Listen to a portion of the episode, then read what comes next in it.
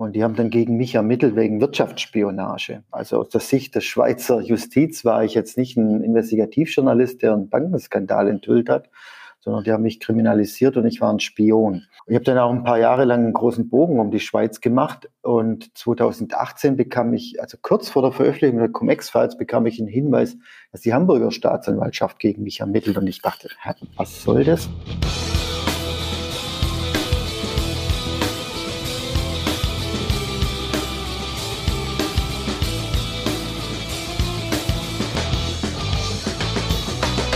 Hallo und herzlich willkommen zu einer neuen Folge von Der Finanzvisier rockt. Jetzt wurde es mal wieder Zeit im Jahr 2022 für eine neue Folge von uns. Und Albert, wir haben uns wieder ein Buch ausgesucht, über das wir mit unserem Gast sprechen. Worum geht's denn heute? Ja, es geht, unser erster staatstragender Podcast, um die Cum-Ex-Files, also um diese ganzen Betrugsgeschichten, die da im großen Maßstab ja ablaufen. Und es gibt eben das Buch äh, Die Cum-Ex-Files von äh, Oliver Schröm, der da eben jahrelang recherchiert hat, mit den Leuten wirklich direkt gesprochen hat und äh, zumindest bei mir kamen ja auch immer wieder E-Mails an von Leuten, die gesagt haben, hey, Finanzvisier, mach mal was über dieses Thema Cum-Ex. Und ähm, ja, ich habe mich ja immer ein bisschen davor gedrückt, in dem Sinne, dass ich da eigentlich auch nur Sachen zusammen googeln kann. Aber jetzt haben wir jemanden hier, den wir euch präsentieren möchten, der wirklich von Anfang an dabei war, mit den Beteiligten selber gesprochen hat und wirklich das ganze Feld sehr massiv beackert hat oder beackert. Ja, und das Interview ist auch wirklich interessant und man lernt eine ganze Menge Neues. Das haben wir auch gemacht und deswegen freuen wir uns sehr über Feedback auch zu dieser Folge und damit würde ich sagen, gehen wir ab zum Interview, Albert, ne? Jo. Wir haben heute den Journalisten und Publizisten Oliver Schröm zu Gast. Mit ihm wollen wir über sein Buch Die Cum-Ex-Files sprechen. Bevor wir das aber machen, erstmal herzlich willkommen bei der Finanzvisier Rock, Herr Schröm. Ja, vielen Dank für die Einladung. Hallo. Ja, schön, dass Sie der auch gefolgt sind. Ich habe mir Ihren Lebenslauf mal angeschaut und äh, ich habe gesehen, Sie haben Ihre Karriere als Volontär bei der Heidenheimer Zeitung in Baden-Württemberg gestartet. Wie kam es denn dazu, dass Sie Investigativjournalist geworden sind? Ich habe halt festgestellt, dass ich das am besten kann. Ich habe schon während der Schülerzeit für die örtliche Lokalzeitung gearbeitet und habe dann, was weiß ich, äh, Gemeinderatssitzung betreut und habe dann halt immer die, das Haar in der Suppe gefunden oder gesucht und mach, machte mich unbeliebt, aber konnte, kam da irgendwie ganz gut damit zurecht. Und meine erste große investigative Geschichte war dann für diese Lokalzeitung, da gab es einen Umweltskandal in der kleinen Ortschaft, in der ich gelebt habe. Da schwammen in dem örtlichen Bach die Fische bäuchlings abwärts und ich habe dann halt rausgefunden, wer, wer seine Abwässer dort eingeleitet hat. Das war so meine mhm. erste investigative Geschichte und dann wusste ich, dass das ist es. Mhm. Sie waren kurz danach, nach dem Volontariat ja auch in den USA, unter anderem da in San Francisco auch und äh, da ging es auch um investigativen Journalismus, oder? Ja, das war für mich so augenöffnend, weil das war Anfang der 90er Jahre, also da war investigativer Journalismus in Deutschland gar kein gar nicht richtig im Bewusstsein. Also es gab keine Ressorts wie heute, mhm. sondern da waren es, es gab ein paar Einzelgänger, so, es waren immer so Lonesome Wolves. Und in Amerika habe ich halt gelernt, äh, dass fast jede Lokalzeitung da ein Investigativteam hat, also es fest verwurzelt ist in der Redaktionsstruktur. Und mhm. dann war ich beim Center for Investigative Reporting in San Francisco und das hat es mir die Ohren weggeblasen, weil das ist eine gemeinnützige Organisation. Es ist die erste gemeinnützige investigative Organisation der Welt. Okay. Also im Prinzip war das auch dann jahrelang später das große Vorbild für mich und, und Kollege David Schraven, als wir Korrektiv gegründet haben. Also in Amerika gibt es schon seit den Mitte der 70er Jahre so quasi als, als Resultat der Watergate-Affäre. Ja, und wir hatten Wallraff. Ja, aber es war halt ein Einzelgänger. Ne? Also, genau, der einsame Wallraff. Ja, der einsame Wallraff, der, der vielleicht kein Backing von irgendeiner Redaktion hatte, sondern das Ding durchgezogen hat. Und Investigation ist für mich, anders als für Wallraff damals, ist für mich Teamarbeit. Und das habe ich auch in Amerika gelernt, weil da werden eigentlich so viel wie soll ich sagen, Fähigkeiten soll, müssen unter einen Hut gebracht werden. Äh, das ist, glaube ich, für mich Investigation, weil all das, was da nötig ist, kann ein Einzelner eigentlich gar nicht leisten. Also äh, es mögen andere anders sehen, aber ich bin da felsenfester Überzeugung, dass dem so ist.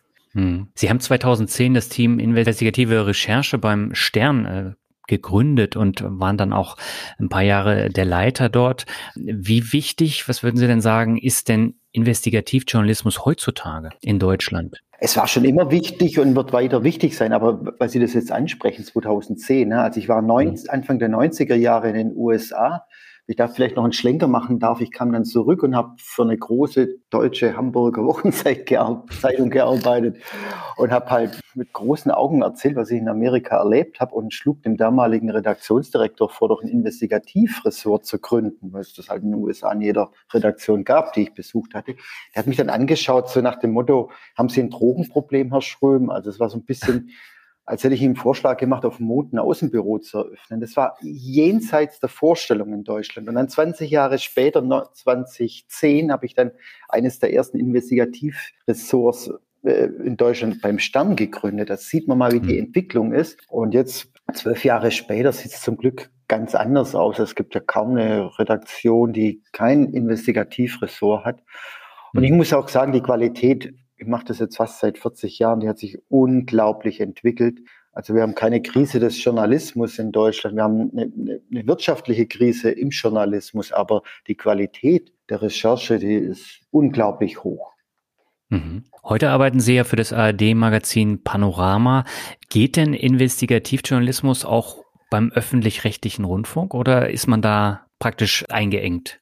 Solange Sie gewisse Politiker nicht so nahe kommen, geht es wunderbar. Okay. Und ich bin auch deshalb äh, wieder zu, zu Panorama gewechselt. Ich war ja da schon mal, weil sie haben natürlich gerade jetzt durch die, die Krise im Journalismus, auch noch verstärkt durch die Pandemie, nach wie vor die besten Möglichkeiten beim öffentlich-rechtlichen, gerade wenn es um Investigative geht, da haben sie Zeit und Möglichkeiten, die sie mhm. wahrscheinlich anderswo nicht so haben. Wenn sie sehen, die Süddeutsche, die hat, ich weiß nicht wie viel Prozent ihrer Redaktionsstellen im letzten Jahr abgebaut ich glaube 45 von gerade mal 200, also das ist richtig drastisch. Und jetzt kann man nicht sagen, dass die Süddeutsche Zeitung eine schlechte Zeitung ist, im Gegenteil. Aber das heißt, dass ihr, ihr journalistischer Erfolg sich einfach nicht wirtschaftlich auszahlt. Und da muss man einfach anerkennen, dass das Wirtschaftsmodell Journalismus nicht funktioniert oder nicht mehr so funktioniert, als ich anfing, wenn da eben die Samstagszeitung auf den Fuß gefallen ist, dann war der C gebrochen, weil die war so dick vor lauter Anzeigen, aber die gibt's ja. halt nicht mehr. Ne?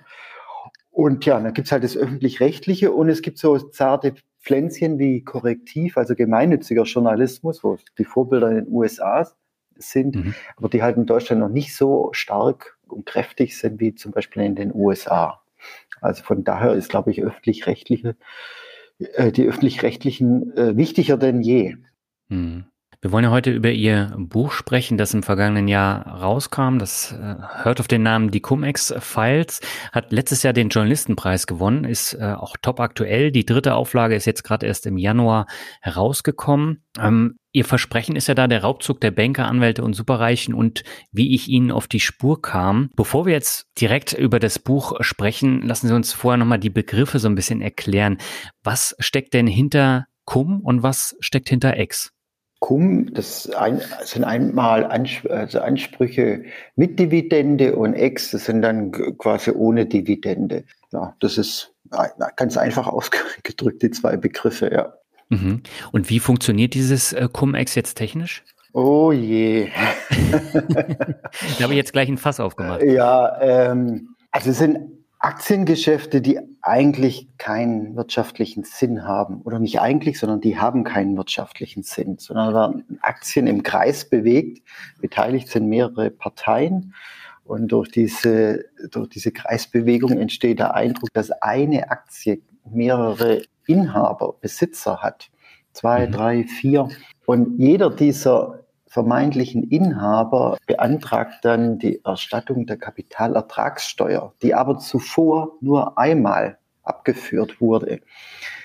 Also das heißt, das Cum-Ex ist ein aktiver Griff in die Staatskasse. Also es ist kein Instrument der Steuerhinterziehung oder Steuervermeidung. Da versteckt auch niemand sein Geld in Panama oder sonst wo, was schon vielleicht asozial genug ist, wenn er dadurch keine Steuern zahlen will, sondern durch Cum-Ex wird aktiv in die Staatskasse gegriffen. Man lässt sich Steuern auszahlen, die man vorher nicht entrichtet hat. Das ist schlicht und ergreifend Diebstahl. Hm. Und äh, es gibt ja noch weitere Begriffe. Was steckt denn hinter Cum-Cum? Cum-Cum ist sozusagen der große Bruder von Cum-Ex. Das ist technisch ein bisschen einfacher, aber der Schaden ist ungleich höher. Also wir haben letzten Oktober die Cum-Ex-Files 2 veröffentlicht. Das war also eine Recherchekooperation von vielen internationalen Medien, geleitet von Korrektiv und ich war mit Panorama daran beteiligt und wir haben dann durch einen Mannheimer Wissenschaftler, den Professor Spengel, errechnen lassen, dass seit 2000 bis zur Gegenwart durch Cum-Ex und Cum-Cum in zehn oder in allen europäischen Staaten ein Schaden von circa 150 Milliarden entstanden ist. Also Europa plus, plus die USA. Also die Dunkelziffer ist noch ungleich höher. Also, und Cum-Cum ist im Prinzip vereinfacht ausgedrückt, äh, ausländische Aktieninhaber in Deutschland haben kein Anrecht auf Erstattung der Kapitalertragssteuer. Und mhm. kurz vor, vor der Auszahlung der Dividende äh, verleihen sie quasi ihre Aktien an, an Inländer, die Anspruch haben auf die Kapitalertragssteuer, die wird dann auch erstattet und der Inländer macht dann 50-50 mit dem Ausländer und schickt dann anschließend die Aktien wieder zurück zum Ausländer und ja, so hat man dann auch den Staat geschröpft. Hm. Und gibt es auch ein XX? Das ist ein, ein Zwischenstep bei, bei den Cum-Ex-Geschäften. Da geht es dann darum, mhm. um die, die, die Aktienpakete äh, zu besorgen, die, die dann quasi alle keine, kein, keine, keinen Anspruch auf Dividende dann mehr äh, beinhalten. Und das sind dann sogenannte XX-Aktien. Äh, dafür gibt es dann eine Kompensationszahlung in diesem Kreisgeschäft. Äh, will, will sagen, wenn, wenn man nicht betrügerisch vorginge, ich muss es immer wiederholen, machen diese Geschäfte wirtschaftlich keinen Sinn. Da würden sogar alle Beteiligte miese machen. Sondern das Ding funktioniert nur und, oder funktionierte nur dadurch, dass man betrügt und richtig, richtig, richtig fett betrügt und sehr, sehr, sehr reich wurde, wenn man nicht vorher schon sehr, sehr reich war. Das muss man auch betonen. Cum-Ex ist jetzt kein, kein kein Vehikel für, für Sie und mich. Also ich kann jetzt nur für mich sprechen, ich habe jetzt keine Millionen über, ich weiß nicht, wie es bei Ihnen ausschaut. Aber ein Millionchen sollten Sie schon haben. Also in der Regel sind die Investoren, die da reingegangen sind, im zwei- und dreistelligen Millionenbereich. Also Leute, die sehr, sehr, sehr reich sind, wurden durch Cum-Cum oder Cum-Ex noch reicher. Und ja, das ist eigentlich eine ziemlich infame Angelegenheit. Hm. Albert, dann würde ich sagen, dann gehen wir jetzt mal so ein bisschen mehr ins Detail und dann übergebe ich an dich. Ja, gerne. Also ähm, wir sagen, was ich eigentlich am interessantesten auch fand an Ihrem Buch, Herr Schröm, wo ich nochmal gerne darauf eingehen möchte, ist, ähm, wie es überhaupt dazu kommen kann. Ja, ich meine, also heute wird doch eigentlich alles digital erfasst und auch im Rahmen der Amtshilfe ähm, weiter ähm, geleitet. Also wenn ich mir ähm, das hier mal so für mich oder auch, ich denke auch für unsere Hörerinnen und Hörer so überlege, also der Broker ist der Quellensteuerbüttel des Finanzamtes, ja. Meine Krankenversicherung meldet meine Kranken Krankenkassenbeiträge ans Finanzamt, ja. Im Rahmen des Altersankünftegesetzes gehen die Renten von Riester und äh, die normale Rente an das, ähm, an das Finanzamt, auch Lohnersatzleistungen, Berufsgenossenschaften übermitteln das alles. Also das heißt, wenn doch alles digital erfasst wird, wie, wieso ist überhaupt Cum-Ex dann, dann möglich? Das verstehe ich nicht. Also das hört sich für mich irgendwie so an, wenn Sie sagen, eine Aktie kann zwei, drei, vier verschiedene Besitzer haben. Ich meine, ich werde doch namentlich zum Beispiel, also Daniel, du musst sagen, ich habe ja nur ETFs, aber früher, als ich noch Aktien hatte, ähm, da wurde ich dann teilweise namentlich im angeschrieben, dann lagen dann die dicken Briefeumschläge jetzt in der Frühlingssaison im äh, Briefkasten, wo es hieß, möchten Sie nicht zu dieser oder jener Hauptversammlung kommen. Also das verstehe ich nicht. Also wie, wie, das ist für mich so Prinzip Schrödingers Katze. ja, das trifft ziemlich gut das Problem. Äh, früher war, war ja eine Aktie irgendwas was, was Haptisches, das war ein Papierstück und da war ein Coupon dran und den hat man. Ach, so alt bin ich auch noch nicht, Herr Schön. Und, den Coupon hat man abgetrennt und, äh, und äh, damit hat man an, äh, Anrecht gehabt, irgendwie sich die, die, die Steuer erstatten zu lassen. Genau, die Couponschneider. Ja, genau. Und da konnte man also Coupon und Aktie schon irgendwie zusammenführen. Heute im, im, digitalen Zeitalter denkt man, das müsste eigentlich auch elektronisch möglich sein. Ist es vermutlich auch. Äh, Sie können jede Kuh oder jedes Schwein, das irgendwo aus dem Ausland importiert wird, hat einen Knopf im Ohr. Man kann nachvollziehen, wer der Ureigentümer mal war. Bei Aktien ist es leider nicht so. Oder beziehungsweise bei, bei den äh, Kapitalertragssteuerbescheinigungen, da kommt halt irgendjemand dann mal zum Finanzamt oder zum Bundeszentralamt für Steuern und, und hat solche Bescheinigungen und sagt so, und ich möchte mir jetzt 50 Millionen äh, Kapitalertragssteuer rückerstatten lassen. Dann hat der, die Beamte, Beamtin keine Möglichkeit, in den Computer reinzuschauen, ob der, der Antragsteller auch wirklich vorher die Kapitalertragssteuer erstattet und bezahlt hat. Das geht nicht. Wieso nicht?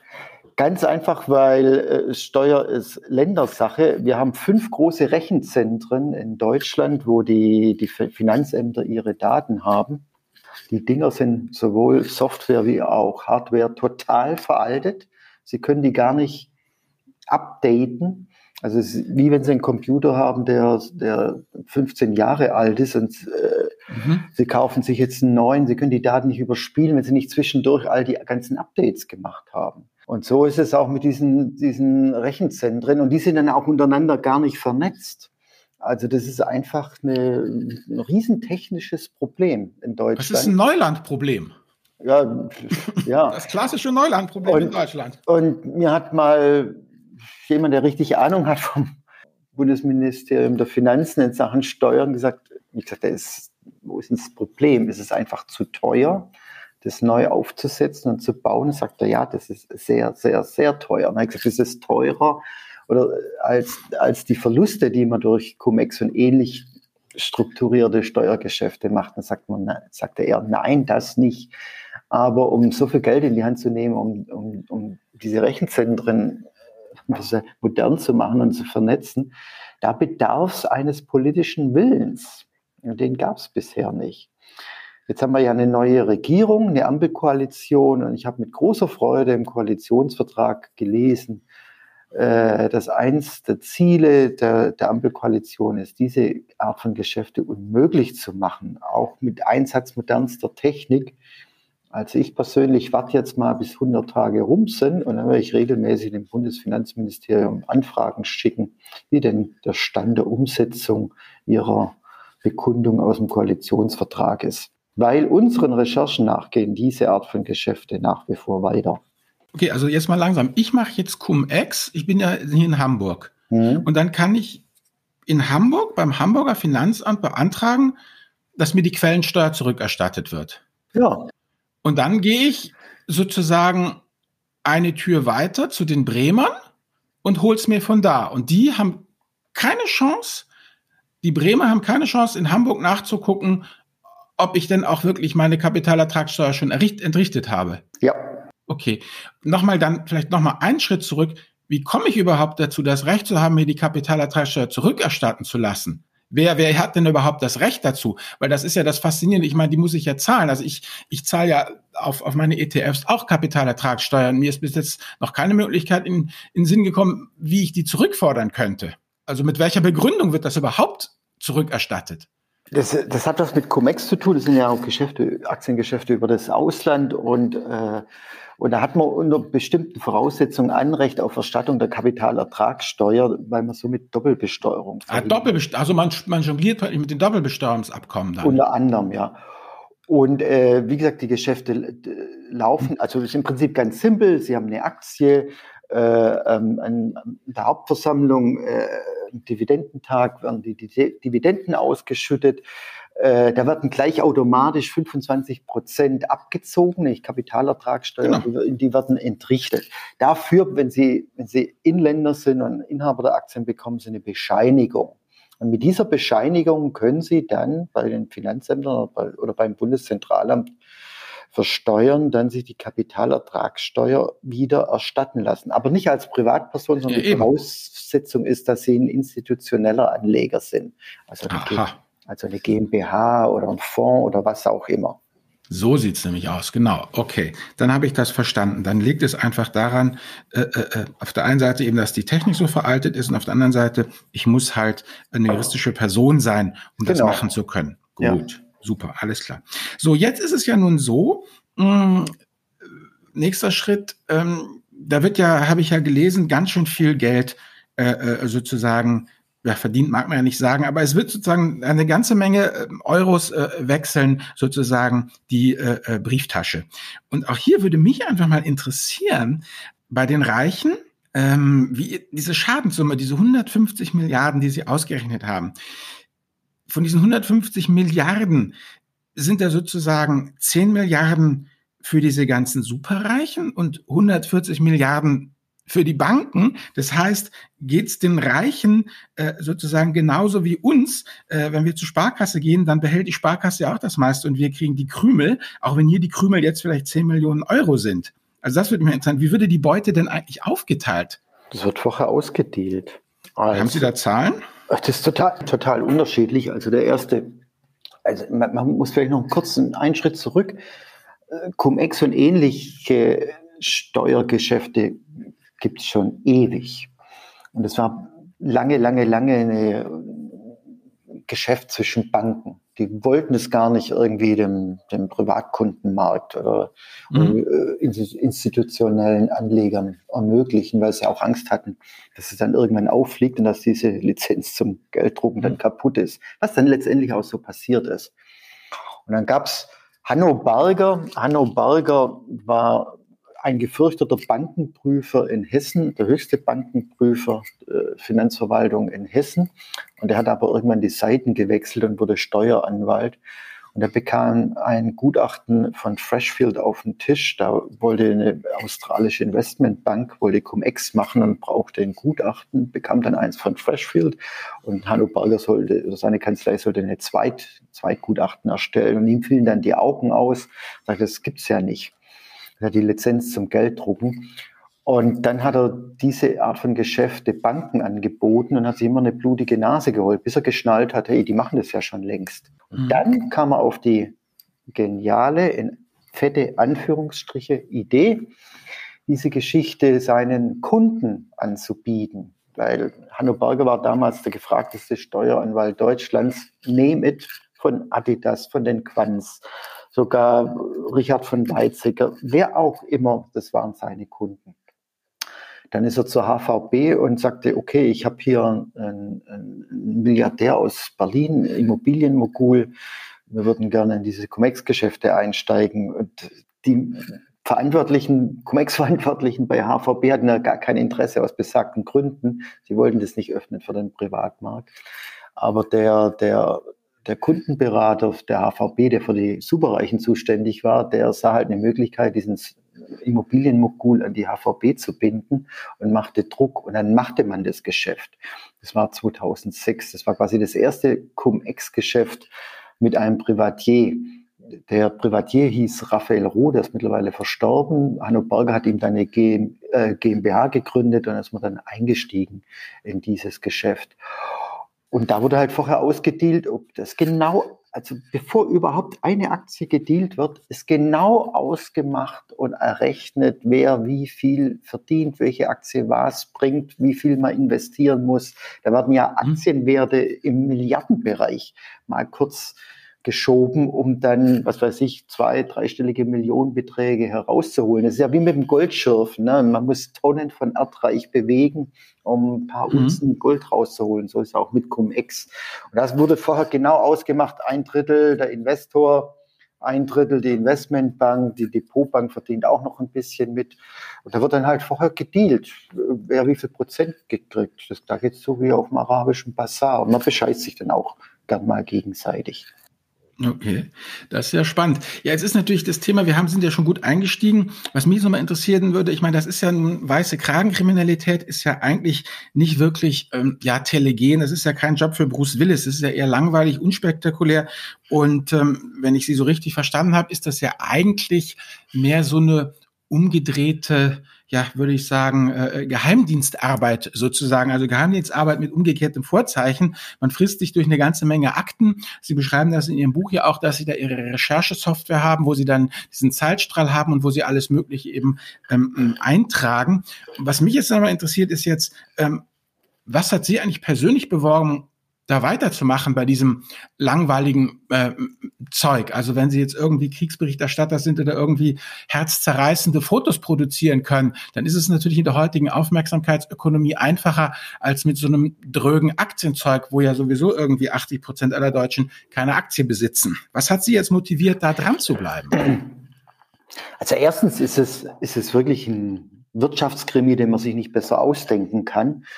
Und äh, bei mir fing das 2013 an durch einen Anruf eines Whistleblowers. Und ich war kein Wirtschaftsexperte, hatte noch nie von Comex gehört und auch nicht von Hanno Berger, weil die Namen flogen mir da gleich um die Ohren. Und äh, dann traf ich dann die Person und äh, weil er sagte, ja, viele reiche Deutsche würden da investieren. Und ich dachte, ja, okay, das ist dann so eine Steuerhinterziehungsgeschichte. Und äh, ich brachte ihn dazu, mir einen Namen zu nennen. Und er, er nannte den Namen, das war Carsten Maschmeyer. Und dann dachte ich, oh, okay, spannend. Und äh, ich konnte dann Dokumente einsehen über die, die Nummernkonten von mhm. Carsten Maschmeyer in der Schweiz, äh, Gelder, die in Ex-Geschäfte investiert wurden. Und das war dann brr, Frühjahr 2014 eine große Titelgeschichte im Stern. Es ist der Stern Boulevard Magazin und sicherlich nicht per se ein, ein, ein dafür ausgerichtet, solche, solche komplizierten Aktiengeschichte auf den Titel zu machen. Aber über Carsten Maschmeyer konnte ich das ganz gut transportieren, diese Geschichte. Mhm. Und überhaupt ist das ganze Personal, was da zugange ist, hochspannend. Das ist die Hochfinanz, das sind die Superreichen, das sind ja, kriminelle Anwälte, das, sind, das ist ein Krimi. Und ich dachte dann je, nach jeder Veröffentlichung, so jetzt bin ich mit dem Thema da aber durch. Und es wurde immer größer, immer größer. Ich konnte mir natürlich im Jahr 2014 nach der ersten Veröffentlichung nicht ansatzweise ausmalen, welche Dimension das hat. Und ich 2018, viele Jahre später, ich war Chefredakteur bei Korrektiv, wir haben dann die Cum-Ex-Files veröffentlicht, also da haben wir zusammen mit 20 Medien in Europa investiert und herausgefunden, dass A, Cum-Ex nicht nur ein deutsches Problem ist, sondern dass die halb Europa ausgeraubt haben, was halb Europa dann durch unsere Veröffentlichung erst erfahren hat. Dann haben wir festgestellt, es ist nicht nur ein, äh, ein historisches Problem, sondern es geht auch noch weiter. Und äh, da dachte ich so, nach der Veröffentlichung, jetzt bin ich aber durch mit dem Thema. Und ja, dann kann aber den Hinweis, dass auch Olaf Scholz in einen Cum-Ex-Skandal verwickelt war. Und so bin ich dann in die nächste Dimension dieser Geschichte reingerutscht sozusagen und ja, bin da heute noch damit beschäftigt. Da sind Sie ja praktisch der griechische Held, der der Hydra alle Nase lang einen Kopf abschlägt, nur dass zwei nachwachsen. Entschuldigung, ja. ja. Ich weiß nicht, weiß nicht, ob ich ein Held bin, aber es stimmt, es wachsen ständig Köpfe nach. Ja, das Aha. ist das Traurige, ja. Ja, aber da habe ich noch mal eine Frage. Ähm, das ist ja bei den Reichen und auch bei den Anwälten dann so, dass sie nicht gerade auf der Beliebtheitsskala ganz oben sind. Ähm, wie, wie hat sich das denn äh, ausgewirkt? Ich habe gelesen, Sie haben auch eine Strafanzeige bekommen von einer äh, Privatbank aus der Schweiz. Ja, also das, ist ein Dauerbegleiter, aber das nicht nur bei Cum-Ex, sondern das ist so toll, sich der investigative Journalismus entwickelt hat in Deutschland, so, so unangenehm ist, dass es fast keine Veröffentlichung gibt, die nicht ein juristisches Nachspiel hat. Was wiederum dazu führt, dass viele Medien aufhören, diese Art von Journalismus zu machen, weil er einfach nicht bezahlbar ist, weil die, diese juristische Auseinandersetzungen sind unwahrscheinlich teuer und zwar, zwar unabhängig davon, ob sie gewinnen oder verlieren. Also wenn sie verlieren, ist es eh ein Desaster, aber auch bei, wenn sie gewinnen, das ist mhm. teuer. Und bei Comex war halt so, als ich 2014 dann diese Geschichte mit Carsten Maschmeyer und der Schweizer Privatbank Sarasin enthüllt habe, hat die, die Bank mich bei, bei der Schweizer Staatsanwaltschaft an, angezeigt. Und die haben dann gegen mich ermittelt wegen Wirtschaftsspionage. Also aus der Sicht der Schweizer Justiz war ich jetzt nicht ein Investigativjournalist, der einen Bankenskandal enthüllt hat, sondern die haben mich kriminalisiert und ich war ein Spion. Ich habe dann auch ein paar Jahre lang einen großen Bogen um die Schweiz gemacht und 2018 bekam ich, also kurz vor der Veröffentlichung der Cum-Ex-Files, bekam ich einen Hinweis, dass die Hamburger Staatsanwaltschaft gegen mich ermittelt und ich dachte, was soll das? Aber der Hinweis war ziemlich gut und ich habe dann einen Anwalt eingeschaltet, wir hatten dann Akteneinsicht und äh, lange Rede, kurzer Sinn, die Schweizer sind vier Jahre nicht weitergekommen oder wurden meiner nicht habhaft. Dann haben sie es einfach umgelabelt von Wirtschaftsspionage in Anstiftung zum Verrat von Geschäfts- und Betriebsgeheimnissen. Das ist nicht auch ein mhm. Straftatbestand in Deutschland. und haben das Verfahren nach Deutschland abgetreten oder äh, Verfahrensübernahme erbeten.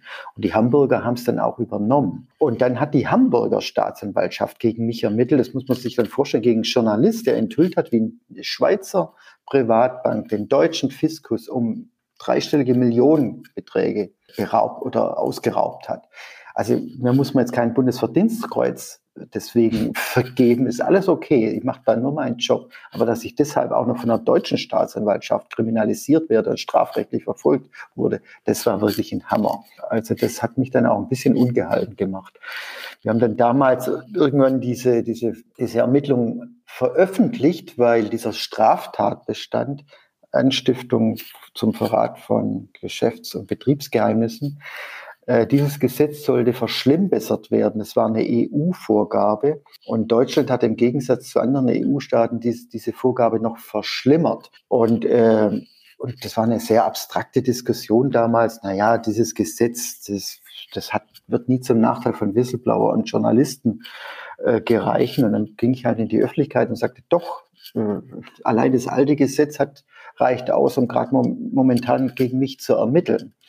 Und dann kam es auch wirklich zu einer Sternstunde im Parlament, dass dieses Gesetz in seiner Urversion kassiert wurde, und zwar mit den Stimmen der SPD gegen die Gesetzesvorlage ihrer eigenen SPD-Justizministerin äh, Barley. Also es war dann schon mhm. ziemlich großartig, muss ich sagen. Und ja, aber äh, was dann noch dazu kommt, auf Ihre Frage zurückzukommen, ich habe gerade den Überblick verloren, wie viel, wie viel Presseverfahren ich am Hals habe wegen Cum-Ex, insbesondere im Zusammenhang mit der Privatbank Warburg und, und mein, meinen Recherchen da, dahingehend, dass und Olaf Scholz, der in, in den Warburg Cum-Ex-Skandal verwickelt ist, da haben wir durch unsere Veröffentlichungen dann auch einen Untersuchungsausschuss in Hamburg aus, äh, ausgelöst, der noch momentan läuft. Aber wie gesagt, ja, waren sie halt mit Klagen überhäuft und das ist unangenehm, logisch. Zeit- mhm. und geldraubend. Ja, aber Sie haben in einem Nebensatz gesagt, dass viele Zeitungshäuser sich das gar nicht mehr leisten können, äh, dagegen dann auch vorzugehen, wenn dann irgendwelche Klagen eingereicht werden. Wie, wie geht es denn dann weiter mit dem investigativen Journalismus, wenn sich keiner dann gegen diese reichen Leute und die, die Banken stellt? Ja, das, das ist ein Punkt, der mir sehr große Sorgen bereitet. Deshalb bin ich unter anderem ja auch beim öffentlich-rechtlichen weil sie mhm. dann natürlich ein anderes Backing haben, auch was von der juristischen Seite her. Aber wenn sie jetzt bei einer kleinen Regional- oder auch bei einer großen Regionalzeitung sind, die, da kenne ich halt auch konkrete Fälle, die überlegen wirklich, wenn sie solche Geschichten auf den Tisch bekommen, ob sie die auch veröffentlichen, weil sie natürlich einpreisen müssen, das juristische Nachspiel. Und wenn der, und wenn der Gegner eine Bank ist oder ein Multimillionär oder gar ein Milliardär wie bei Cum-Ex, dann können Sie davon ausgehen, dass der die, die Prozesse bis nach Karlsruhe treibt. Äh, weil für ihn ist das ja Portokasse. Ist ja egal, ob in welchen Zwischeninstanzen er verliert. Er jagt bis nach Karlsruhe und Sie müssen da halt mitgehen. Oder einbrechen und dann die Unterlassung unterschreiben. Und letzteres passiert halt immer häufiger. Also es ist eine, wirklich eine sehr, sehr bedenkliche Entwicklung. Und wie gesagt, ich überschaue mittlerweile bald 40 Jahre Journalismus. Als ich anfing, da gab es zwei, drei Presserechtler, sogenannte Presserechtler in Deutschland. Heute sind es Heerscharen. Das ist eine richtige Industrie. Und deshalb, wie gesagt, fast keine Veröffentlichung, wo es nicht zur Auseinandersetzung kommt. Und es geht nie um den Kern der Geschichte, sondern geht immer um Nebensächlichkeiten. Also die zerren sie irgendwie auf Nebenkriegsschauplätze, ob jetzt der Banker graue oder grau-rote Haare hat. Das wird dann juristisch ausgefochten oder Persönlichkeitsrechte ver verletzt wurden. Aber um der Kern der Geschichte, dass das falsch oder richtig ist, da geht's nicht, weil es ist klar, ist, Sie sind richtig als Journalist, wenn Sie sagen, der und der hat das und das gemacht. Wenn Sie da falsch liegen, dann äh, ist es eh Feierabend. Also so einen Fehler können Sie sich gar nicht erlauben. Darum geht es auch gar nicht, um die Grundsatzfragen. Ähm, Herr Schröm, wenn wir jetzt noch mal ganz kurz die Zeitschiene rekapitulieren. Wann ging's los und kann man irgendwie, ja, die Dekaden, muss man ja fast schon sagen, irgendwie in Epochen einteilen, dass sie sagen, was weiß ich, bis zum Jahr sowieso lief alles ungestört, dann kam die erste Aufmerksamkeit und äh, so dass wir vielleicht äh, als Hörer äh, ein bisschen besser verstehen können, auch sozusagen, wie das so ab, ablief sozusagen. Ja, also es ist Es fing in den 90er Jahren an, auch insbesondere mit Cum Cum. Mhm. Ähm, dann 2006 gab es eine, eine, eine, Wende, wie vorher erwähnt, dass, dass diese mhm. Art von Geschäfte Privatinvestoren ermöglicht wurden. Dann ist, hat man ein bisschen Wind davon bekommen. Dann gab es 2007 eine, äh, eine Gesetzesänderung, das war noch von der Steinbrück als Finanzminister. Man wollte quasi solch, diese Art von Geschäfte unmöglich machen. Hat das war doch der Kavallerieminister, ne? Genau, und der hat es aber verschlimmbessert und dann hat, fortan hat man die Geschichte einfach über, über ausländische Banken gemacht. Dann gab es 2009 nochmal ein BMF-Schreiben, wo es auch schwieriger werden sollte. Das BMF hat dann von Wind bekommen, dass es weitergeht. Und äh, dann haben aber die, die Strukturierer wieder drauf reagiert, vorneweg, die, jener besagte Hanno Berger. Das ist immer so ein bisschen Hase-Igel-Spiel gewesen. Und 2012 unter Schäuble wurden dann angeblich Cum-Ex-Geschäfte technisch unmöglich gemacht in Deutschland. Aber wie gesagt, ähnliche Geschäfte gehen und gingen oder gingen und gehen weiter. Das sind einfach alter Wein in neuen Schläuchen. Cum Cum ist angeblich seit 2016 nicht mehr möglich, aber wie gesagt, das haben wir dann Oktober letzten Jahres bewiesen mit Hilfe von Professor Spengel in Mannheim, dass es nicht stimmt, mhm. dass die Geschäfte heute noch möglich sind. Cum Cum wird im Gegensatz cum, zu Cum Ex noch gar nicht strafrechtlich verfolgt. Also das ist ein Riesenfass, das noch niemand gewagt hat aufzumachen. Während bei Cum Ex die strafrechtliche Aufarbeitung seit zehn Jahren läuft und immer mehr, zum Glück immer mehr Fahrt aufnimmt und mittlerweile es auch die ersten Urteile gibt, und zwar auch BGH-Urteile, dass Cum-Ex auch wirklich strafbar ist und illegal. Mhm. Äh, da sind wir bei Cum-Cum noch Lichtjahre davon entfernt. Es gibt bei Cum-Cum äh, finanzgerichtliche Urteile, aber noch keine Straf, äh, noch kein Strafgericht hat sich mit Cum-Cum beschäftigt. Okay. So, wenn wir jetzt mal gucken, wer ja mitmacht. Ich, so ein bisschen so Beteiligte sozusagen Römisch 1 und Beteiligte Römisch 2, Beteiligte Römisch 1, das sind bei mir die Banken, die Anwälte und die Superreichen eben, die, die das Ganze aushacken. Was uns da mal interessieren würde, ist, wir hatten das ja vorher schon mal kurz angesprochen, ab wann ist man denn sozusagen berechtigt, in der Cum-Ex-Liga eben zu spielen? 10 Millionen, 100 Millionen? oder 1000 Millionen. Was muss man da eigentlich so investieren, um in diesen Club reinzukommen? Und natürlich, da muss ich jetzt sagen, als alter bunte Leser will ich natürlich auch Namen hören. Kennt man denn einige von den Superreichen? Äh, also unter einer Million geht eigentlich nichts. Und einen hatte ich ja schon genannt, hm. äh, das ist Carsten Maschmeyer.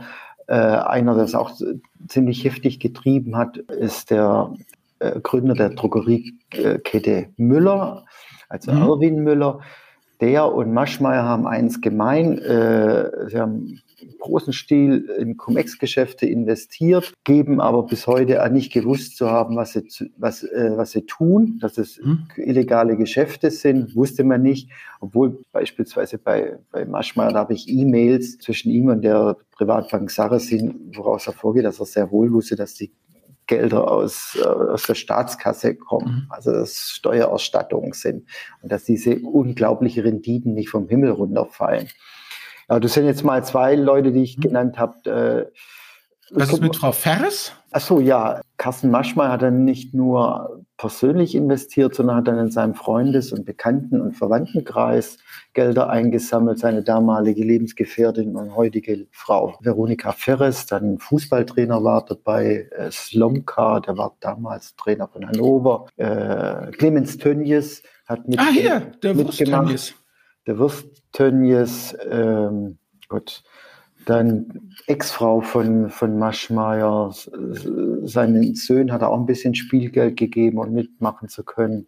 Ja, dann gibt's wahnsinnig viel, wie soll ich sagen, so, wie heißen die in der Branche? Hidden Champions, äh, die da kräftig mitgemischt haben, was weiß ich, Schöffel, äh, Schucker und auch wie sie alle heißen. Ja. Mhm. Fleiderer, der, der, hat so Press, der stellt oder stellt die Pressspanplatten her. Mhm. Und ja, aber der wusste auch nichts, was er, was er macht. Und mhm. äh, ja, klagt, das ist auch einer, der ziemlich kräftig klagt, wenn man über mhm. ihn berichtet. Okay. Und wie viele Beteiligte sind das jetzt überhaupt? Sind das jetzt irgendwie Dutzende, Hunderte, Tausende, Zehntausende, die jetzt da sozusagen involviert sind? In, in, in das ist ja mein, wenn ich mir das so vorstelle, ist das doch ein hocharbeitsteiliges äh, Geschäft. Ich brauche natürlich die Superreichen oder die Reichen als Kapitalgeber, aber ich brauche ja wie Sie schon sagten, eben Banken, ich Broker. Ich meine, ich, wenn Sie sagen, und das klingt, wir sagen das ja so lästig im Podcast, ja, und dann werden die Aktienpakete hin und her geschoben. Naja, es bedeutet ja, dass irgendeiner irgendwas in ein Terminal eintippen muss, damit dann Aktien sich dann sozusagen bewegen. Also es muss, muss, muss ja Frontschweine geben, die das dann auch wirklich umsetzen, dass das Aktienpaket von A nach B geht. Wir brauchen Depotbanken, wir brauchen die ganzen Anwälte. Also das ist ja wirklich auch ein, ein, ein ausgeklügeltes Unternehmen. Nee, das ist, ist eine Industrie. Mhm. Und, und gerade weil es so viele Beteiligte gibt, die dann sich auch absprechen und absprechen müssen, würde ich auch von einer organisierten Kriminalität sprechen. Also wir haben in Deutschland, glaube ich, vier Staatsanwaltschaften, die sich mit Cum-Ex-Verfahren auseinandersetzen. Federführend ist sicherlich Frankfurt, die den ersten Cum-Ex-Fall gemacht haben, mhm. der jetzt zur Anklage kommt, nämlich Hanno Berger, der vor ein paar Tagen nach zehnjähriger Flucht ausgeliefert wurde. Und, äh, und dann ist die Kölner Staatsanwaltschaft, die die meiste Verfahren verfolgt. Die, ja, genau. Die sind ja im Buch hier auch, die Frau Brohilker. Ne? Genau, die hat über 100 Verfahren mittlerweile am Laufen mit 1300 Beschuldigten, das muss, und mhm. zwar weltweit. Und es sind jetzt nur Anwälte, Bank und Banker und Berater. Das sind die Investoren noch gar nicht mit drin. Und das ist mhm.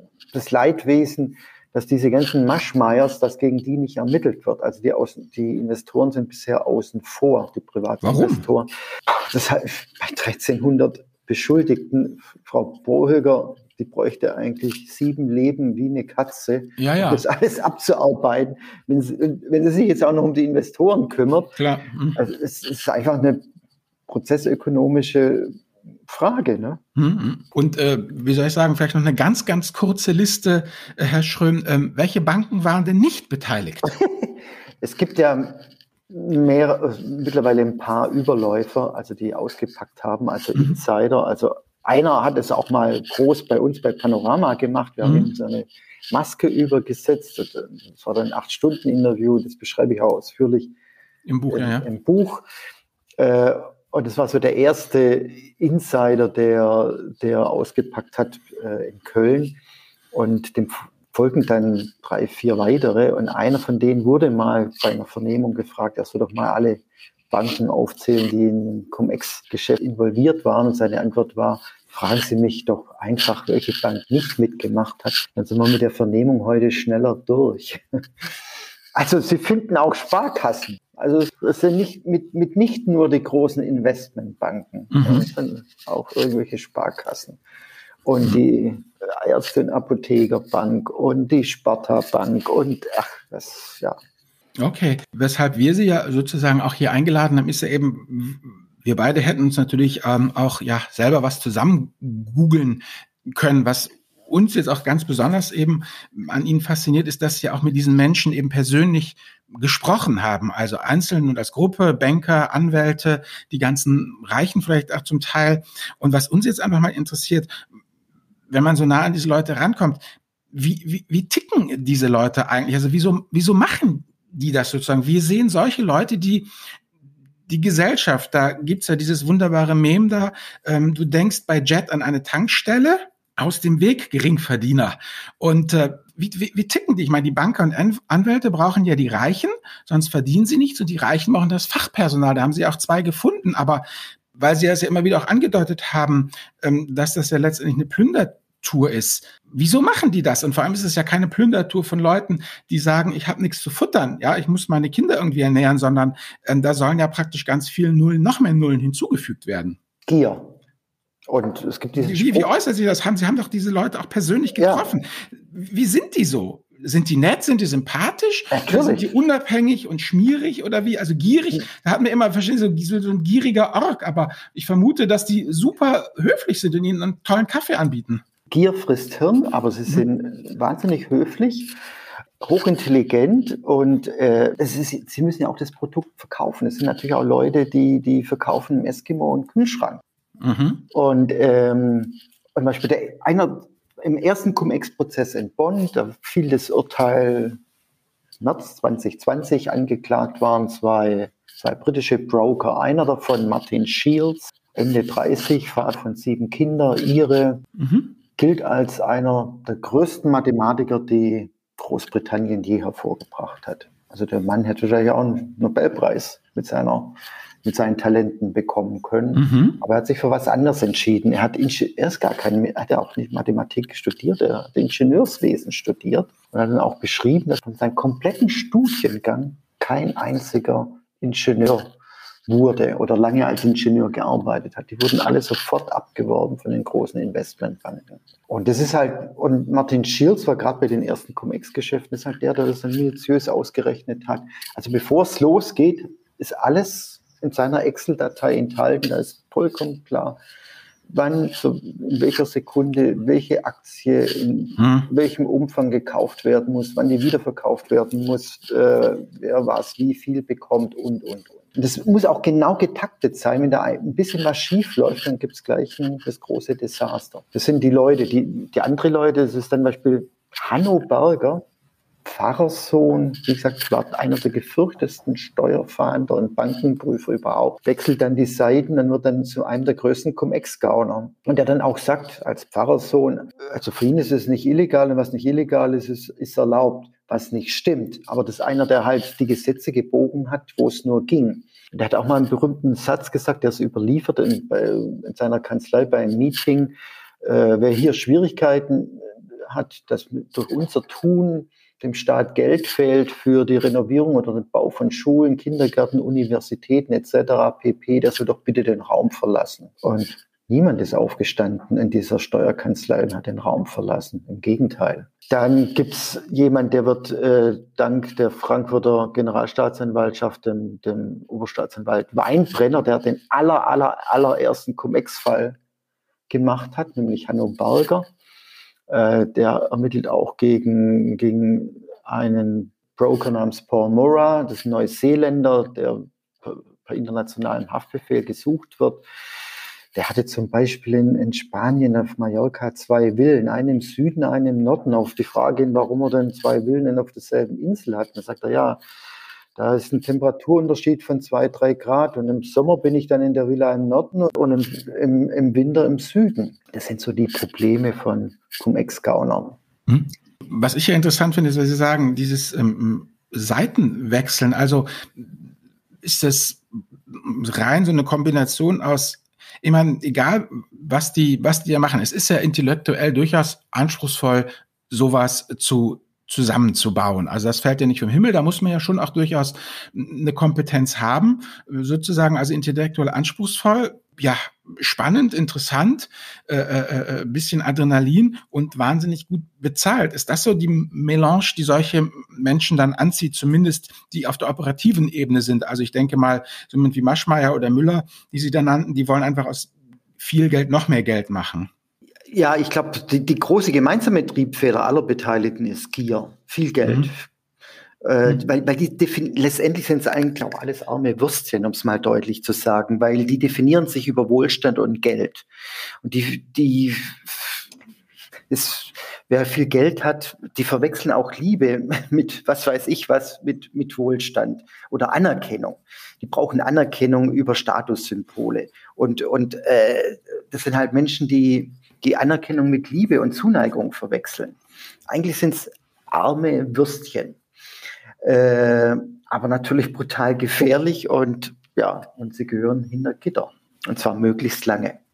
Mhm. Weil ich glaube, nur so lernt die Industrie endlich nicht. Da funktioniert nur Abschreckung. Mhm.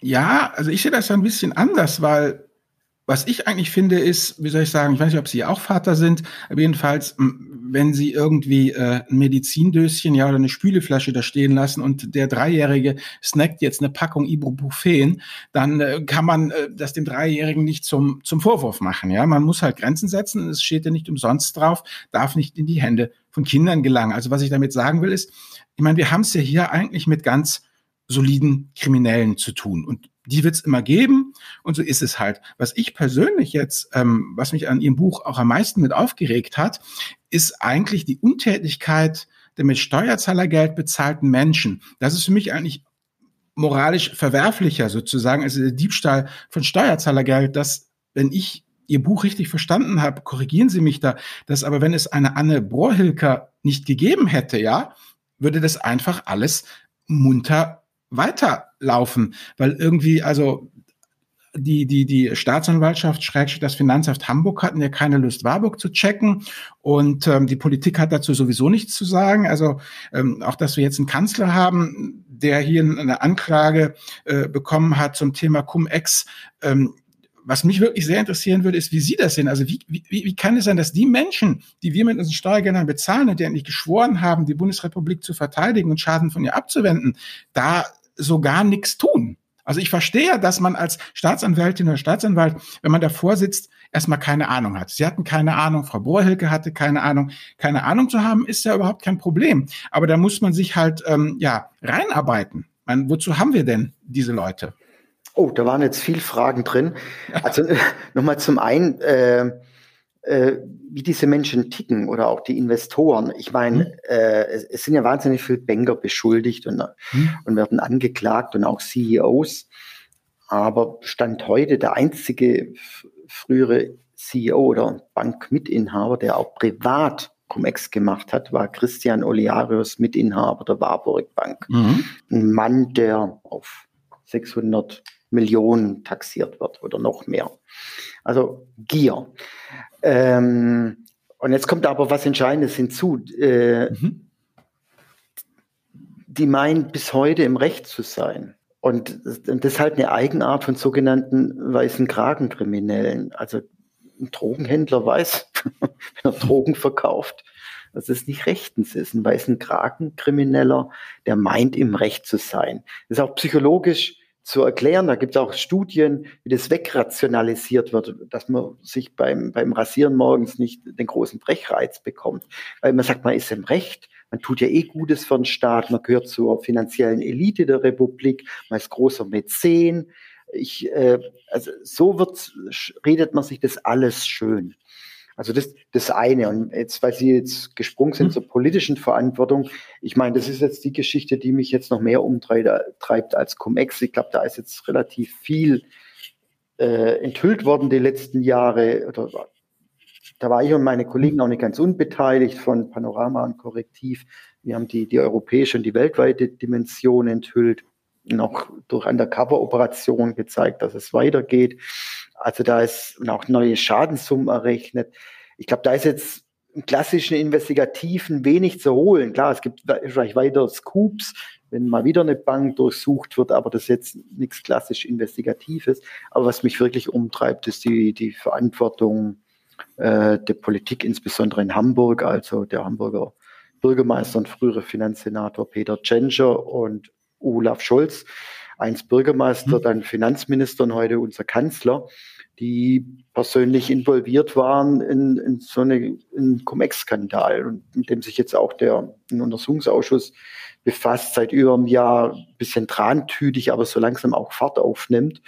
Und da geht es für mich schon um grundsätzliche Fragen, also wie, wie Politiker da wegschauen konnten. Ja, und wollten. Wieso, wie, ja genau, wieso wollten, also, wie, also wie, wie, das, das verstehe ich halt nicht, wieso das so passieren konnte, weil, wie soll ich sagen, wenn es heißt, hier ein Superreicher äh, nutzt das Steuersystem aus, dann sage ich mir, na gut, das ist doof, das kann ich nicht. Ähm, so ist es halt, aber wir haben ja hier unsere Staatsanwaltschaft und so und die werden dann verfolgt. Wenn ich aber sehe, dass die Politik sowas duldet, ja, dann denke ich für mich halt im Stillen auch, na ja, dann äh, musst du ja auch vielleicht manche Sachen nicht so genau gehen. Ne? Wie war das irgendwie Anstand ist, äh, wie man sich verhält, wenn keiner hinschaut? Ja gut, bei, bei der Person von Olaf Scholz habe ich ein großes Fragezeichen, weil ich seine Motivation nicht kenne, warum er sich so verhalten hat, wie er sich verhalten hat. Aber ich weiß, wie er sich verhalten hat und wie sich auch Peter Tschentscher verhalten hat. Das lässt sich mittlerweile sehr gut nachweisen mhm. und dokumentieren. Äh, der Warburg Bank äh, ist die Staatsanwaltschaft auf die Schliche gekommen. Äh, das Finanzamt ist dann eingeschwenkt und man wollte die durch Cum-Ex ergaunerte Geldbeträge, waren mindestens 170 Millionen, zurückholen. Dann ist die Bank oder sind die Bankinhaber halt mehrfach zu Olaf Scholz gestiefelt, bekam auch ganz schnell eine Audienz. Und kurz drauf war, hat dann das Finanzamt eine 180-Grad-Wendung gemacht. Nach einem ist das Treffen. nicht diese ominöse Frau P., die Sie da in genau. Ihrem Buch beschreiben? Genau. Äh, kurz, kurz nach dem Treffen mit Olaf, von Olaf Scholz und den Bankinhabern gab es ein Treffen, wurde diese Finanzbeamtin einbestellt in die Finanzbehörde. Für Nicht-Hamburger muss, muss man sagen, die Finanzbehörde in Hamburg ist quasi das Finanzministerium. Und danach äh, hat die, die Finanzbeamtin sich revidiert und eine 180-Grad-Wendung gemacht und wollte die 170 Millionen nicht mehr zurückholen. Und ein Teilbetrag ist dann nach damaliger Sicht dann auch verjährt Ende des Jahres. Das war alles im Jahr 2016. Und jetzt steckt Scholz und Tschentscher in einer Zwickmühle. Sie sagen immer, sie haben keinen Einfluss genommen auf diese Entscheidung. Wenn dem so ist, dann haben sie auch ein Problem, weil sie hätten Einfluss nehmen müssen.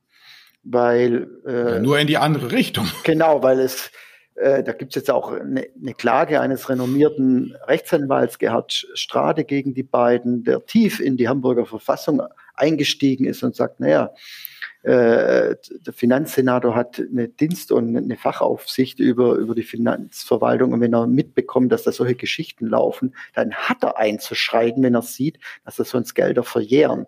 Und das zeigen einfach klar die Dokumente. Äh, Tschentscher war eingebunden und auch Scholz war informiert. Und das wissen wir nur deshalb, weil Herr Olearius, der Mitinhaber der Warburg Bank, dankenswerterweise, muss man sagen, Tagebuch geführt hat und diese Tagebücher über verschlungene Wege zu, zu, mir gekommen sind und ich halt dann die, den Namen Olaf Scholz darin mehrfach gefunden habe. Nur so ist die ganze Geschichte aufgeflogen, dass Olaf Scholz und Peter Tschentscher in diese komische Geschichten involviert waren. Gott, liebes Tagebuch, das darf man nicht machen. Aber Olaf Scholz kann sich ja nicht mehr dran erinnern.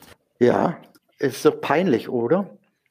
Ich meine, wissen ja. Sie, wissen Sie äh, ich, ich werde ha immer hart kritisiert, sagt, ja, es gibt, gibt keine Smoking Gun. Da werden politisch und journalistisch werden da die, die, die Messlatte auf Superweltrekord gelegt.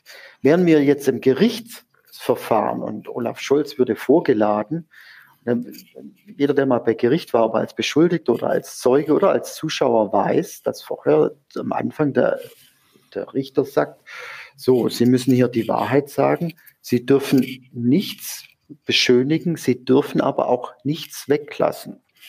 Und Scholz hat halt, nachdem wir diese Treffen enthüllt haben, oder die ersten Treffen enthüllt haben, weitere Treffen verschwiegen, im Finanzausschuss des Bundestages. Und immer was, je mehr mir ihm nachgewiesen hat, desto mehr musste er einräumen. Und zum Schluss kam er dann halt überein und sagt, ich kann mich an nichts erinnern, weil juristisch ist sich, jeder Anwalt sagt zu seinem Mandanten vor Gericht, bloß nicht lügen, bloß nicht lügen. Zur Not immer sagen, ich kann mich nicht erinnern, weil nicht erinnern können ist strafbar. Jetzt kommt aber dazu, wären wir jetzt in Sachen Scholz vor Gericht, würde der Richter ihn vorher belehren. Sie dürfen, wie gesagt, nicht die Unwahrheit sagen, nichts beschönigen und nichts weglassen. Und wenn dann Scholz käme und sagt, kann mich aber nicht erinnern an irgendwelche Treffen oder sonstiges, aber vorher dem Richter erzählt hat, ja, ich habe den Olearius auch mal in der Elbphilharmonie getroffen und ich habe auf, auf einem Bankenjubiläum gesprochen, dann würde der Richter sagen, ist komisch. In irrelevanten Punkten haben sie ein detailliertes Erinnerungsvermögen. Nur wo es um 170 Millionen geht, da können Sie sich nicht erinnern. Herr Scholz, ich glaube Ihnen nicht. Sie werden, es ist ein Indizienprozess, ich verteile Sie. Na gut, dieses sich nicht erinnern können, das hatten wir ja schon bei Herrn, Herrn Dr. Kohl. Ja, das funktioniert halt leider im politischen ja, Raum. Ja, genau. Ich hätte noch mal gerne eine Sache so ein bisschen als ähm, Advokat des Teufels, weil wir das ja eben angesprochen hatten, wie diese Menschen noch in den Spiegel gucken können. Ich weiß nicht, ob Sie das Buch von der Katharina Pistor kennen, The Code of Capital. Nee. Die Frau Pistor, ein ganz tolles Buch, also was heißt toll, ein ganz ein schreckliches Buch, äh, äh, so genau wie ihrs. Äh, äh, man mag es gar nicht durchlesen. Ähm, also sie ähm, macht ähm, Juristerei an der Columbia Law in Amerika und äh, Court of Capital geht es darum, wie eben die Juristen aus den verschiedenen juristischen Systemen, also insbesondere halt auch, ähm, was ja in diesem Fall auch, auch hier bei uns wichtig ist bei Cum-Ex, also diesem Common Law des angelsächsischen äh, Strafraums halt ähm, Dinge zusammen bauen, ja. Und ähm, anders als bei uns im kodifizierten Recht ist es ja so, dass man das da eben machen kann wie der Herr Juncker. Also man baut irgendwas zusammen und dann guckt man, ob halt irgendeiner gegen Gericht dagegen antritt. Und wenn das halt lange genug nicht passiert, beziehungsweise dann bei Gericht irgendwelche Sachen halt dann Kompromisse rauskommen, dass Teile zurücknehmen müssen, dann hat man praktisch wieder eine neue Iteration des Code of Capital, also des Codes des Kapital sozusagen. Also dass es eigentlich letztendlich so ist, dass die Juristen mit ihrem, äh, äh, ja, wie soll ich sagen, äh, Fortschreiben des Gesetzes unabhängig vom Gesetzgeber da eigentlich die, die, die Fakten eben äh, setzen. Und dafür werden die Jungs und Mädels halt ausgebildet und, und bezahlt. Und der Schlachtruf ist halt, aber es ist legal und es ist absolut gerechtfertigt ausloten, was geht. So nach dem Motto, um das jetzt mal äh, pointiert auf den Punkt zu äh, bringen, ist es nicht eher so, ähm, dass unser Staat hier oder die Gesetzgebung ziemlich versagt hat, indem sie ein unfassbar kompliziertes äh, Steuerrecht auf die Beine gestellt hat und jetzt fließen die Milliarden in die falsche Richtung und dann haben die Menschen, die die Steuergesetze so mies konstruiert haben, schreien jetzt halt, haltet den Dieb. Denn äh, gegen die Reichen zu sein, ist ja per se moralisch äh, wertvoll, anstatt dass man halt mal ein vernünftiges Steuerrecht auf die Beine gestellt hat, wo sowas eben nicht äh, möglich ist sozusagen. Also zwei Dinge. Es geht immer die Mehr herum, Cum-Ex sei eine Gesetzeslücke. Das stimmt nicht. Das ist halt das Narrativ der Gauner wie, äh, wie, hm? wie, wie Hanno Berger. Das stimmt schlicht und ergreifend nicht. Es war nie eine Gesetzeslücke. Das wurde jetzt auch vom BGH letzten Jahres klar und deutlich gesagt. Das ist das eine. Und das andere, man könnte es natürlich umdrehen und, und, und gerade äh, dieser Branche auch auferlegen, wenn, ihr, wenn es wirklich eine Gesetzeslüge gäbe und sie haben Kenntnis davon, dass sie die zu melden haben und nicht auszunutzen. Und wer die ausnutzt und vorher nicht gemeldet hat, hat ein, der hat ein juristisches Problem. Mhm. Aber war es nicht so, Herr Schröm, dass, dass es gemeldet wurde, dass irgendein Händler vor Urzeiten, stand das nicht in Ihrem Buch, auch dem Finanzministerium gesagt oder der Finanzbehörde, hör mal, da ist diese Lücke und daraufhin wurde halt auch nicht wirklich reagiert? Das kommt auch noch hinzu. Ähm, es gab all die Jahre oder Jahrzehnte immer wieder Whistleblower, die darauf hingewiesen haben. Dann wurde nicht reagiert oder falsch reagiert oder langsam reagiert. Mhm. Ähm, es ist halt auch David gegen Goliath ich meine, dass die, die, diese Finanzindustrie gegen, gegen den Beamtenapparat, das, ist, das ist keine Waffengleichheit. Ich äh, meine, wenn Freshfield äh, auf einen Staatsanwalt zugeht, immer dann schreibt, schreiben, was weiß ich, 40, 50 Leute irgendwie an tausendseitigen Eingabe, die bekommt ein Staatsanwalt auf den Tisch, muss das Zeug lesen und muss dann reagieren und kaum hat er die, die Reaktion rausgeschickt, kommen die nächsten tausend Seiten und irgendwann ist es verjährt. Äh, also mhm der, der Arm dieser, dieser, dieser Anwaltsfirmen, muss man ja sagen, der, der ist schon kräftig. Und dann machen die natürlich auch kräftig Lobby, Lobbyarbeit, schreiben an den Gesetzen mit. Also das ist eine ungesunde Situation. Mhm. Und haben dann quasi noch die ganze Geschäfte mit ihren, mit ihren dreckigen Gutachten veredelt. Das kommt auch noch hinzu. Also die zu Recht stehen ja auch mittlerweile wie Johannemann von Freshfields jetzt vor Gericht und war schon auch in Untersuchungshaft. Also die Branche steht jetzt schon auch ziemlich schlecht da und muss sich selber fragen, was sind eigentlich unsere Gutachten überhaupt noch wert? Weil das Beispiel ja, zeigt nichts. Gut, ich meine, ich bin ja nun Ingenieur und damit sozusagen als akademischer Handwerker doch eher auch den Naturwissenschaftlern zugetan. Für uns gelten halt die, Natur, äh, die Naturgesetze und bei Geist Dotz gilt halt das Gutachten. Also äh, das ist, äh, da bin ich ja, habe ich ja so meine ganz eigene Meinung zu diesen Themen.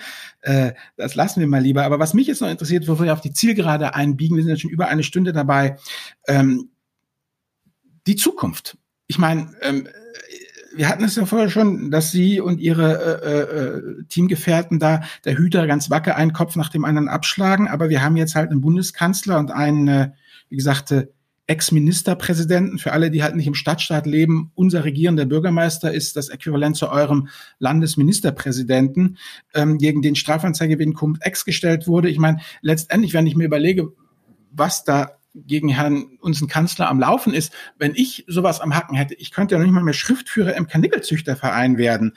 Ähm, wie, wie geht das jetzt eigentlich weiter Ihrer Meinung nach mit diesem ähm, Cum-Ex sozusagen? Also, und vor allem, was können wir als Bürger dieses Staates eben tun, um also entweder dieses Verhalten zu ächten oder muss mir einfach ganz zynisch sagen, ähm, es ist doch einfach äh, besser mit den Wölfen zu heulen und auch zu schauen, ähm, wo man wo man bleibt. Also wie, wie, wie sehen Sie das einfach jetzt für sozusagen das die ja die Dekade von 2020 bis 2030?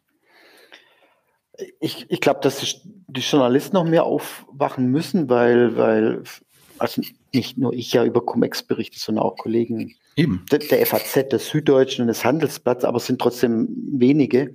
Und wenn ich einfach mir jetzt den Wahlkampf vor Augen schaue, letztes Jahr, da spielte Cum-Ex und die persönliche Betroffenheit von Olaf Scholz keine Rolle. Das habe ich auch nicht verstanden. Und ich war, und ich war ziemlich sauer auf sogenannte Kollegen der Hauptstadtpresse. Die erinnern mich zunehmend an Sportreporter, die dann oft auch mehr Fans sind als Journalisten, weil sie halt immer nur über einen mhm. Verein berichten und, und an dem wir zu nah dran sind. Und so äh, stellt sich mir das manchmal mit vielen Hauptstadtjournalisten da.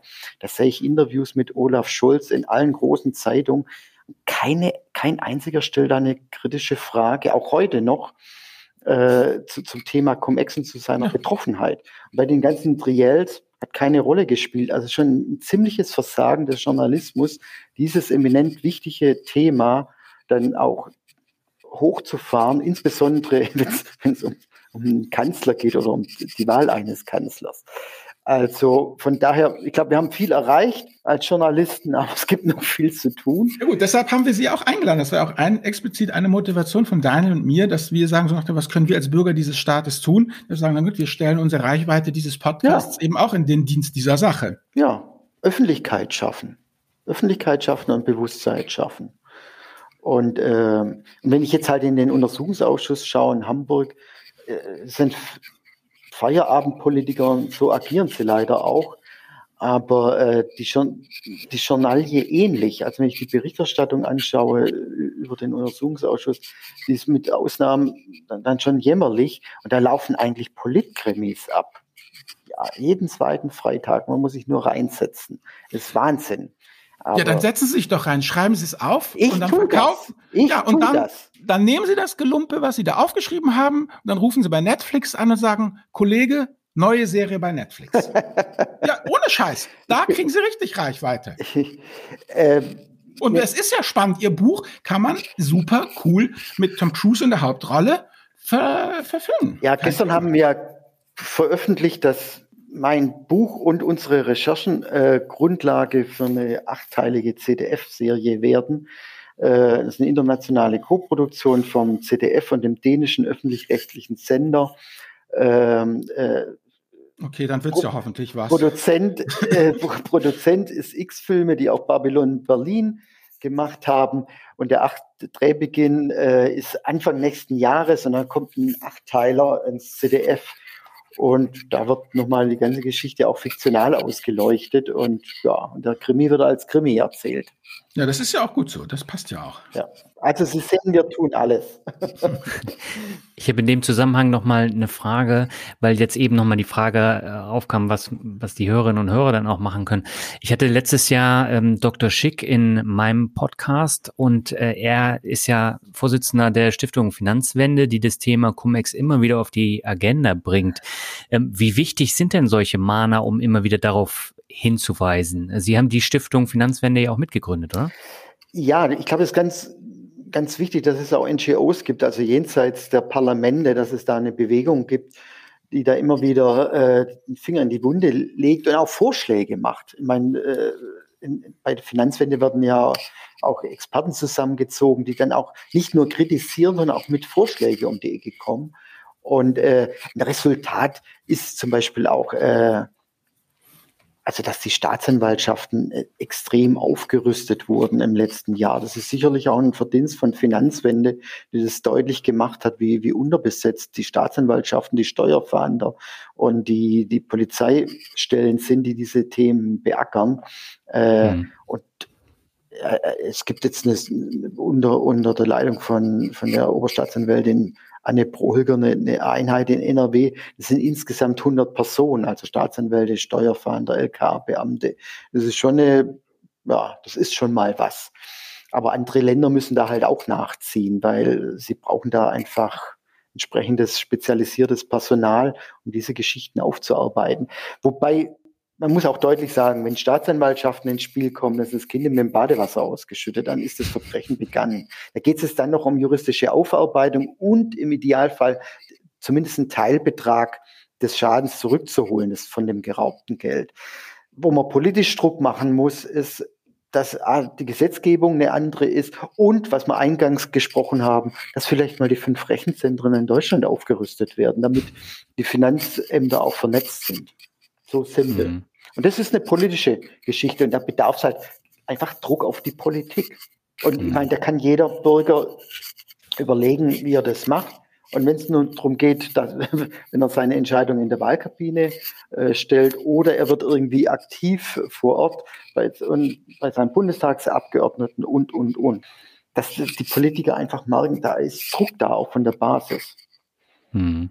Ja, ich finde in dem Zusammenhang äh, finde ich es unheimlich wichtig, dass man eben dann auch darüber berichtet und das erklärt, weil ich habe in der Vergangenheit immer wieder festgestellt, dass viele immer noch nicht wissen, was hinter Cum-Ex äh, steckt und warum das so problematisch ist. Und deswegen wollen wir eben auch versuchen, das so ein bisschen mehr in den Fokus ähm, zu rücken, damit es auch verstanden wird von ganz normalen Bürgerinnen und Bürgern, weil auch die Finanzämter und die Staatsanwälte haben ja äh, Cum-Ex nicht verstanden am Anfang. Aber wissen Sie, ich musste mir letztes Jahr bei der während des Bundestagswahlkampfes anhören von vielen Journalisten, ah, ist viel zu kompliziert.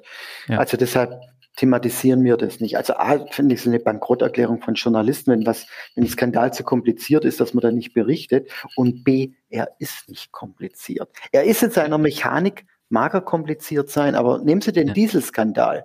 Wissen Sie, wie der Chip aufgebaut ist, der die Software in den Autos manipuliert?